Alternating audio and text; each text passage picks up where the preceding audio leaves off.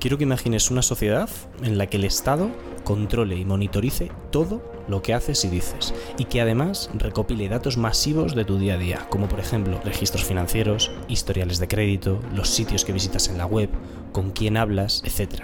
Y que luego, en función de todos esos datos, el Estado te puntúe y te clasifique como mejor o peor ciudadano y que además esta puntuación que te da el Estado determine o condicione una gran cantidad de aspectos de tu vida, como por ejemplo tener mayor o menor facilidad para obtener empleo, mayores beneficios o dificultades para acceder a servicios públicos como el transporte, la sanidad o la educación, o incluso aspectos como poder viajar o no fuera del país. Esto es lo que se denomina como Social Credit System o en español Sistema de Crédito Social, y es una realidad a la que podemos ir. Lo primero que tenemos que entender es, oye, ¿qué es esto del sistema de crédito social? ¿Existe? ¿Es real? ¿Dónde está? ¿Cómo funciona? ¿De dónde surge? Bien, ¿Qué es? En principio, y digo en principio porque el sistema tiene su origen en China y ya sabemos que la información disponible online, sobre todo pues, en estos casos, pues puede ser más o menos acertada, es que se trata de un sistema de crédito social que básicamente es una calificación crediticia a nivel nacional en desarrollo por el gobierno de la República Popular de China y que además incorpora una lista blanca y una lista negra tanto para empresas como para personas. ¿De dónde procede? Es decir, ¿cómo surge este sistema de crédito social? ¿Vale? ¿Y cómo funciona? El origen de este sistema, por así decirlo, la versión 1.0, es el sistema de puntuación crediticia que China utilizaba a nivel legal y financiero, tanto para empresas como para individuos, ¿no? Y que de forma similar pues utilizan diversas entidades financieras eh, o legales en todo el mundo, ¿no? Pues por ejemplo desde bancos, aseguradoras, por poner algún ejemplo, ¿no? De este origen es que, hoy en día pues ocurre también en, en el resto del mundo, tú vas a pedir un crédito, vas a pedir una hipoteca, vas a abrir una cuenta bancaria y el banco ya cuenta con una gran cantidad de información, pero más en un plano financiero, ¿no? Incluso legal, incluso algún aspecto social, ¿no? Pues por ejemplo, oye, cuánto ganas, ¿no? cuál es tu, nivel de renta, eh, si tienes o no activos financieros, eh, si estás en una lista de morosos, para qué vas a utilizar el dinero, etc. Y en función de estos datos, la entidad financiera o la entidad aseguradora, pues te da una puntuación. Es decir, esa puntuación determina, en el caso del banco, lo bueno que les pareces para dejarte o no ese dinero, para darte o no la hipoteca o para abrirte o no la cuenta bancaria, ¿vale? Si por ejemplo tienes un buen salario, no tienes un historial de morosidad y el proyecto, pues por ejemplo, para el cual necesitas el dinero les parece interesante, pues tendrás una buena puntuación y eso hará que te den el dinero, que tengas unas mejores condiciones, en el caso de descuentos, intereses, etc. Pues así funcionan los bancos, las aseguradoras y así empezó o así fue el origen de este sistema de crédito social en China. Ahora bien, ¿dónde se supone que cambian las cosas con este nuevo sistema de crédito social, ¿no? O Social Credit System? Pues básicamente dos puntos. El primero es que ya no es una entidad privada la que analiza y tiene esos datos, ¿no? Y te puntúa, como por ejemplo puede ser un banco o puede ser una aseguradora, sino que ahora es el Estado quien te está puntuando, quien te está analizando y quien recaba toda esa información sobre ti. Y el segundo punto es el tipo de información que se analiza. Es decir, ya no se queda en un plano financiero legal, ¿no? De cuánto ganas, qué activos financieros tienes, estás en una lista de morosos. No, va más a un plano, por así decirlo, personal, ¿no? Con quién hablas, de qué hablas, dónde gastas el dinero, las acciones sociales que realizas, si estás dado de alta o no en organizaciones benéficas, tu opinión sobre el Estado, eh, tus notas académicas, si te han pillado no copiando anteriormente, eh, si has donado sangre. Es decir, al fin y al cabo, una gran cantidad de datos que pasan ya del plano financiero, que pasan ya del plano legal, ¿no? Como los datos que puede obtener o que puede tener tu, aseguradora sobre ti, sino que en este caso, en el Social Credit System, el sistema de crédito social, pues como digo, en principio irían más hacia un plano eh, personal. Entonces, ¿cómo funciona? No? Vamos a poner algunos ejemplos de lo que sería este sistema de crédito social, ¿vale? Imagínate que quieres entrar a la universidad, ¿vale? Hoy en día tendrían en cuenta tu puntuación académica, ¿no? Pero en el caso de un sistema de crédito social, pues tendrían además en cuenta tu puntuación en este sistema de crédito social, ¿no? Es decir, qué tan buen ciudadano eres. Pues por ejemplo, ya no solo tendrían en cuenta las notas, sino mm, si por ejemplo has hablado anteriormente bien o mal de la institución académica a la que pretendes entrar, ¿no? Pues por ejemplo, si hace dos años escribiste un tuit sobre la Universidad Autónoma de Madrid, pues puede que se lo piensen en función de cómo sea ese tuit, cuánto dinero tienen tus padres, en qué se lo gastan, en qué trabajan tus padres, dónde te vas de vacaciones, con quién hablas, etc. Otro ejemplo de un sistema de crédito social podría ser que tengan en cuenta cuántas veces has cruzado un semáforo en rojo como peatón, incluso aunque no haya ocurrido nada. Todo eso se analiza y esto podría condicionar las cuotas de tu póliza de seguro, ¿no? Tu seguro de, un seguro de vida, un seguro de responsabilidad civil, etcétera, ¿no? A mayor número de veces que te hayan, por así decirlo, pillado o tengan analizado que cruzas el semáforo en rojo, pues puede ser que eso influyese positivamente o negativamente en, eh, en tu póliza de seguro. También podría ocurrir que tuviesen en cuenta cuántas veces has reservado en restaurantes y cuáles de ellas no te has presentado. Entonces esto al final acabaría influyendo positivamente o negativamente en diferentes aspectos de tu vida, ¿no? Básicamente porque lo tendrían en cuenta para darte esa puntuación como buen o mal ciudadano. Otras cosas más drásticas pues podrían ser que limiten la cantidad de dinero que puedes sacar de tu cuenta bancaria o incluso que te limiten la libertad de movimiento, eh, pues salir o entrar al país y voy a intentar ser lo más objetivo posible. No me quiero quedar mm, simplemente en la parte negativa, ¿no? Es decir, que esto sirva o que este sistema de crédito social solo sirva para penalizar, ¿no? Pues también podría ocurrir al revés, como digo, ¿no? Si tú tienes una buena puntuación, esto podría beneficiarte en diferentes aspectos, ¿no? Lo que quiero aclarar antes de pasar al siguiente punto es que los ejemplos que os acabo de mencionar son posibilidades que, que se pueden dar en un sistema de crédito social, ¿vale? Y como digo, no se está al 100% seguro de que el sistema de crédito social actual que es real y existe en China y que se está desarrollando en China esté a este nivel, es decir, que haya pasado a un plano personal del individuo. Con esto os reincido, ¿no? Lo que quiero decir es que, oye, pues son ejemplos de lo que podría ser un sistema de crédito social, por así decirlo, definitivo, pero como digo, la información que hay pues no está clara si, si, en China se está quedando más en un plano pues simplemente financiero y legal, pues para analizar a empresas y oye, pues darles una puntuación sobre lo buena o mala que es una empresa para hacer negocios con ella, o si, como dicen otras fuentes, pues esto está derivando hacia un sistema de crédito social puro, como por ejemplo los, los ejemplos que os, que os acabo de mencionar. ¿no? Incluso como, como dato, si tú buscas en, ChatGPT, que está a la orden del día, el mismo ChatGPT ya te avisa de que los datos que te está proporcionando pueden estar desactualizados y que en principio cuenta con información hasta 2021, ¿vale? Algo así era el mensaje. Entonces, para que lo tengamos en cuenta, ¿no? Que, oye, el sistema de crédito social existe, se está desarrollando y está en desarrollo en China, está implantado en China, pero al nivel en el cual este sistema funciona u si es simplemente a un nivel empresarial, en el marco legal o financiero, o si ya se ha derivado hacia un plano más personal, ¿no? Del individuo, como por ejemplo los ejemplos que os he comentado anteriormente, no está del todo claro. Yo no he estado allí para presenciarlo, no puedo opinar, pero lo que sí que puedo decir es que, y aquí es el siguiente punto, que va a ser de introducción, es, oye, hoy en día este sistema es real el punto en el que esté no lo tenemos claro, pero hoy en día este sistema es real, está en China. Ahora bien, este sistema o uno similar, ya sea los ejemplos que os he puesto, más moderado, más restrictivo, podría llevarse a cabo en otros países, es decir, en un medio largo plazo, incluso corto, podría llegar a otros países, a instaurarse y a operar en otros países. Este es el siguiente punto, ¿vale? Y yo creo que sí. Básicamente por tres razonamientos o tres cosas que yo veo esenciales, ¿vale? La primera de todas es la situación y contexto actual de nuestra realidad, de nuestros países, en general, voy a poner el ejemplo de Occidente, ¿vale?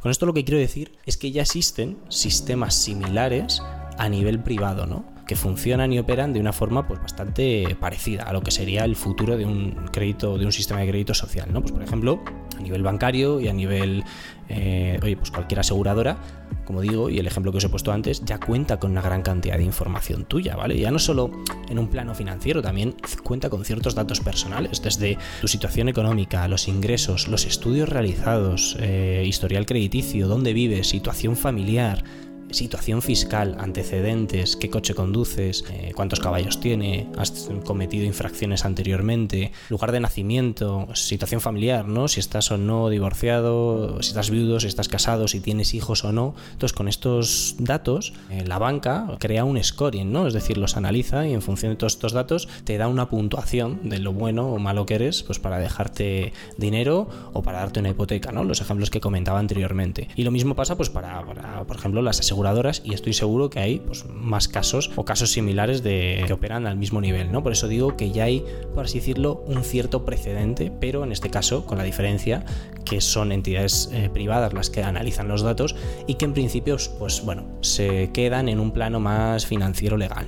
Luego, el segundo punto por el que creo que, este sistema ¿no? podría instaurarse o llegar a, a otras partes del mundo, ¿no? a nivel global incluso, es que ya contamos con los medios y la tecnología necesaria para llevarlo a cabo. Quizás esto hace 50 años no podría haber funcionado, pero hoy en día ya contamos pues desde, oye, procesadores capaces de, analizar y almacenar millones de datos de cada persona, sistemas de vigilancia tanto físicos como online, eh, reconocimiento facial, inteligencia artificial, es decir, contamos con todo el instrumental necesario para llevar este, este proyecto a cabo, ¿no? Las nuevas tecnologías es algo, desde mi punto de vista, creo que, fantástico, ¿no? Obviamente el, ser humano tiene que seguir avanzando y, nos, y los avances se tienen que seguir produciendo y creo que, oye, pues son gran parte de ellos son muy positivos, pero muchos de ellos, aunque sean positivos, también tienen un, doble filo, ¿no? Y voy a poner algunos ejemplos, ¿vale? Tu móvil tiene acceso a básicamente toda tu información personal, ¿vale? Vosotros pensarlo, ¿no? Voy a poner un ejemplo muy, muy sencillo eh, para los que tengan iPhone, pero esto vale para todos los móviles. Cuando tú le dices, oye Siri, para que eso funcione, el teléfono tiene que estar todo el rato escuchando para que cuando tú le digas oye Siri, el oye Siri funcione. ¿Vale? Entonces, ¿por qué te crees que muchas veces, no sé, aunque tú no hayas buscado nada en internet, simplemente le hayas hablado por teléfono, le hayas hablado con un amigo, luego te aparece publicidad sobre justo lo que has estado hablando, ¿no? Imagínate que has estado hablando con tus amigos de iros a Mallorca, Menorca, Lisboa, donde sea. Luego te puede aparecer publicidad online sobre destinos, ¿no? Empresas de viaje o descuentos para ir a Lisboa, Menorca y Mallorca, ¿vale? Y esto no es casualidad, ¿vale? Luego otro ejemplo, simplemente también como, aunque no soy muy fan de las teorías conspiranoicas, pero antes era muy simple quitarle la batería a un móvil. Es decir, tú podías coger un móvil, quitarle la batería y asegurarte 100% ahí que no estaba funcionando, ¿no? que no estaba conectado. Pero hoy en día, desde hace ya ciertos, cierto tiempo, tú no puedes acceder fácilmente a una batería de un móvil. Con un móvil de hace unos años tú no puedes acceder fácilmente a una batería de ellos, ¿no? Y quitarla. No lo sé porque no puedo asegurarlo al 100%, pero me da que pensar que incluso cuando está apagado un móvil, este sigue funcionando y sigue escuchando, ¿no? Y sigue accediendo a toda esa información personal tuya, ¿no? Y ya por último, voy al tercer punto por el cual creo que, esto se puede, se puede llegar a, instaurar en otros países y es, oye, ¿esto interesa a nivel estatal, a nivel institucional? Posiblemente puede ser el más, el más subjetivo de todos los razonamientos por los cuales creo que esto puede llegar a otros países, pero voy a intentar hacerlo de la forma más objetiva, ¿no? Entonces, el conocimiento es poder. Yo creo que eso está claro. Y creo que también desde las diferentes instituciones puede resultar interesante tener más conocimiento a nivel personal de, todos los individuos ¿no? que conviven en, en, una sociedad. Entonces al final esto lo que te posibilita, todo ese conocimiento sobre cada individuo, es tener un mayor control, básicamente sobre todo. Entonces por ese razonamiento creo que puede ser interesante y que a un nivel estatal le puede, le puede interesar instaurar esto. Pero es que también las nuevas tecnologías, y también esto enlaza con el, con el punto anterior, han abierto una nueva realidad. Es decir, cuando digo una nueva realidad me refiero a una nueva posibilidad de los datos personales. Es decir, al final y al cabo, todos los datos personales se pueden utilizar, se pueden analizar, se pueden vender, es decir, todo cuenta, todo se puede utilizar. Antes, por ejemplo, tú podías salir a darte una vuelta, salías a pasear, te ibas a tomar un café, hablabas con uno con otro y leías el periódico y nadie tenía por qué enterarse de a qué hora has salido, con quién has hablado o qué has hecho. Pero hoy en día, si por ejemplo sales con, con tu móvil, incluso con un smartwatch, ya van a saber a qué hora has salido, con quién has hablado, de qué has hablado, la ruta que has hecho, en qué puntos te has parado, cuánto tiempo te has quedado en cada punto. Luego ya si pagas, me da igual, una tarjeta de crédito, con tu smartwatch o con lo que sea, van a saber en qué te has gastado el dinero, cuánto te ha costado el café, cuánto tiempo has tardando en tomarte el café. O sea, es decir, es una gran cantidad de datos. Y va a ir más allá. Imagínate, como he dicho, que sales también con un smartwatch. El smartwatch también cuenta con una cantidad de información tuya, aparte del GPS y todo eso. Yo creo que prácticamente todos tienen acceso a ciertas constantes vitales, como por ejemplo tu, pulso. Incluso creo que los últimos modelos de, iWatch eh, también tienen electrocardiograma integrado, nivel de estrés, etc. Entonces imagínate que también, además de todos los datos que os he comentado antes, van a conocer tu ritmo cardíaco durante el paseo. Van a conocer el nivel o el desnivel, mejor dicho, que ha habido durante tu paseo, ¿no? Y con estos datos, y ya voy, estoy extrapolando mucho, pues incluso podrían hacer una, una aproximación de tu nivel de salud, ¿no? De cómo te encuentras físicamente, ¿no? Porque saben tu edad, saben el trayecto que has hecho, saben al ritmo que lo has hecho, saben el desnivel que ha habido y saben tu ritmo cardíaco, ¿no? Imagínate que, por ejemplo, te ha subido mucho el ritmo cardíaco y demás, pues oye, pues incluso pueden empezar a extrapolar datos de salud. Decir, oye, pues igual este, a esta persona interesa promocionarle cuando entra a internet, pues oye, o gimnasios, o seguros de vida, o seguros de salud, etcétera. Entonces lo que quería recalcar en este punto es, oye, que es que todos los datos cuentan, todo es, todo puede ser utilizado, todo es útil, todo se puede vender, hasta el dato más ínfimo que pensáis que esto no. O sea, también puede ser interesante, ¿no? Y el ejemplo que os he puesto, fijaos todos los datos que podrían extrapolar sobre ti, ¿no? Bueno, no extrapolar porque los tienen, eh, son datos obtenidos directamente, ¿no? Pero todos esos datos los han obtenido en 20 minutos. Imaginaros en un día, en una semana, en un mes, en un año, o sea, cuentan con millones de datos sobre ti y básicamente pueden perfilar persona a persona de arriba abajo y conocerte perfectamente. Entonces, ya hemos visto que es un sistema de crédito social, hemos visto de dónde viene, cómo funciona, en qué estado puede estar hoy en día, eh, qué estado de desarrollo o hasta qué puntos puede llegar, algunos ejemplos de lo que podría ser un sistema de crédito social definitivo y también hemos visto los razonamientos desde mi punto de vista por los cuales yo creo que, podría llegar a otros países. Entonces, ahora bien, me gustaría antes de terminar que nos preguntásemos, oye, ¿esto es algo positivo? ¿Esto es algo negativo? Refiriéndome a un sistema de crédito social definitivo, ¿vale? Yo creo que al final es algo relativo, ¿no? Porque para lo que algunos es bueno, para otros es malo. Entonces, más que ir a la parte final, es decir, para lo que puede ser utilizado o cuál sería el fin, ¿no? Si va a ser más algo dirigido de forma restrictiva o a penalizar, ¿no? O si va a ser utilizado para algo, oye, analizar datos y bonificar o premiar a los buenos ciudadanos, por así decirlo, yo creo que entonces lo que nos tenemos que preguntar es la parte anterior, ¿no? Es decir, la base de todo. ¿Es positivo que el Estado tenga una infinidad cantidad de datos a nivel personal de cada uno de nosotros y que en base a esos datos nos puntúe y nos catalogue como mejores o peores ciudadanos y que esa puntuación condicione los diferentes aspectos de nuestra vida, tanto positivamente como negativamente. Te pueden bonificar o facilitar ciertos aspectos de tu vida si tienes una buena puntuación, pero también podría impactar negativamente o penalizar en diferentes aspectos si cuentas con una puntuación baja o una mala puntuación como ciudadano. Yo creo que nos tenemos que centrar, como digo, en la parte inicial.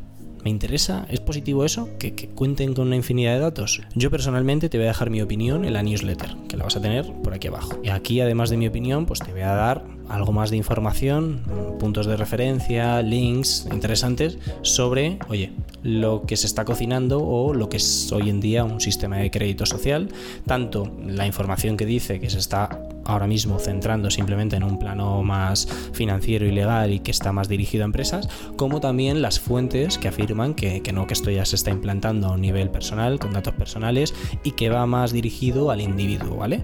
Te voy a dejar pues eso, más información para que puedas echar un vistazo y te voy a dar mi opinión al respecto. Y además, pues como siempre, pues también tenéis el resto de post que hago sobre los diferentes capítulos, ¿vale? Porque en cada capítulo lo que hago pues es ponerte pues, algo más de información, algo diferente, no sé, está bastante interesante y te animo a que le eches un vistazo. Y nada, hasta aquí el capítulo de hoy, espero que os haya gustado y nos vemos en el siguiente. Chao.